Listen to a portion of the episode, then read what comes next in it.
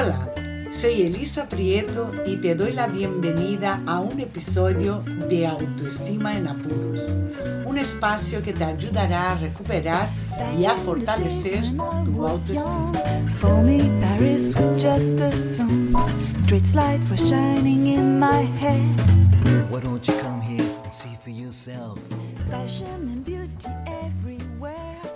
La ruptura de pareja no es nada fácil de llevar. Hay muchas cosas que se quedan por el camino sin haberlo disfrutado o ejecutado como un sueño en común, como un proyecto de vida. No es fácil romper con una relación, pasar página y empezar una nueva vida. Pero es mucho más difícil y dolorosa cuando tú eres la persona abandonada. Hola, ¿qué tal estás? Si eres esta persona que se encuentra en este momento de tu vida que no consigues olvidar a tu ex, espero que este episodio te ayude a pasar página o al menos que puedas entender por qué te duele tanto la separación. Si acabas de aterrizar aquí en este podcast, te doy la bienvenida. Me llamo Elisa Prieto y estoy especializada en autoestima, dependencia emocional y actitudes y conductas sexuales. Si quieres entrar en contacto conmigo, lo puedes hacer a través de mi web, elisaprieto.com, o a través de Instagram. Soy Elisa Prieto 8. Contesto a todos los mensajes privados, ¿ok? No consigo olvidar a mi ex. Sé lo que es no ser correspondida, pero también sé lo que es dejar a una pareja, romper con una relación. Eso que ahora te parece tan terrible, que te duele tanto, seguro que en algún momento de tu vida no has correspondido a alguien. Siempre digo a mis clientes que todos los caminos, o casi todos, tienen un doble sentido. Hoy me dejó mi pareja, por el motivo que sea, pero en el pasado también elegí no estar con alguien que quería estar conmigo. Puede ser en relaciones de pareja, relaciones de amistades, eh, alguna propuesta mm, de algún colega, da igual. A veces estamos eh, de un lado de la cancha y a veces estamos del otro lado. No hay que olvidar eso. En mi vida he rechazado propuestas de sexo, propuestas de formalizar una relación. Incluso rechacé una propuesta de casarme y ser madre. Creo que ya lo conté en algún episodio que dejé a mi pareja estando enamoradísima de él porque yo no quería tener hijos y él sí. Y antes de que me quedase embarazada me fui. Sufrí muchísimo. Me acuerdo que lloré ocho meses hasta que tuve el valor de volver a verle me llamaba a diario, con lo cual eso dificultaba más mi duelo. Pero mi decisión fue firme y jamás me arrepentí. Vamos a ver las razones por lo cual te duele tanto la ruptura y no consigues olvidar a esta persona. La frustración por los planes de futuro es muy común. Cuando te enamoras piensas que esta relación será para siempre. Es el hombre o la mujer que estabas esperando. Cuando esta persona te deja, este sueño se rompe en mil pedazos. Y los miedos de no tener a otra persona igual, que igual que tu ex, aparecen. Aparece el miedo a la soledad. Cuando nos enamoramos, solemos idealizar a la persona y exageramos todos sus rasgos positivos, cubriendo aquellas partes de la persona que no nos gusta. Entonces pensamos, pensamos que, que no hay nadie igual que ella. O simplemente sufres porque no toleras un no. Gestionas muy malas frustraciones. Esto también suele pasar. Otra razón muy común para el sufrimiento de una ruptura es que tu vida giraba en torno a esta persona. Es un error muy grande que comete mucha gente cuando está emparejada. Se alejan de los amigos, olvidan de su individualidad y de su espacio y hace todo, absolutamente todo con la pareja. Y ahora que no está tu ex, sientes que tu vida está vacía y aburrida. La ruptura te echa con una patada de tu zona de confort.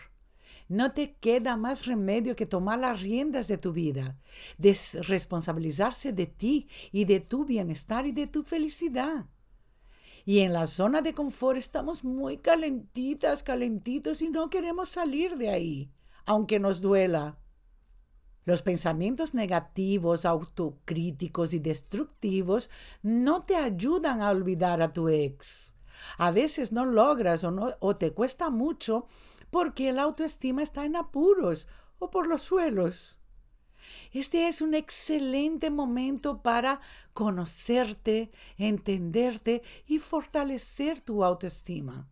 Es decir, excelente momento para aprender a valorarte.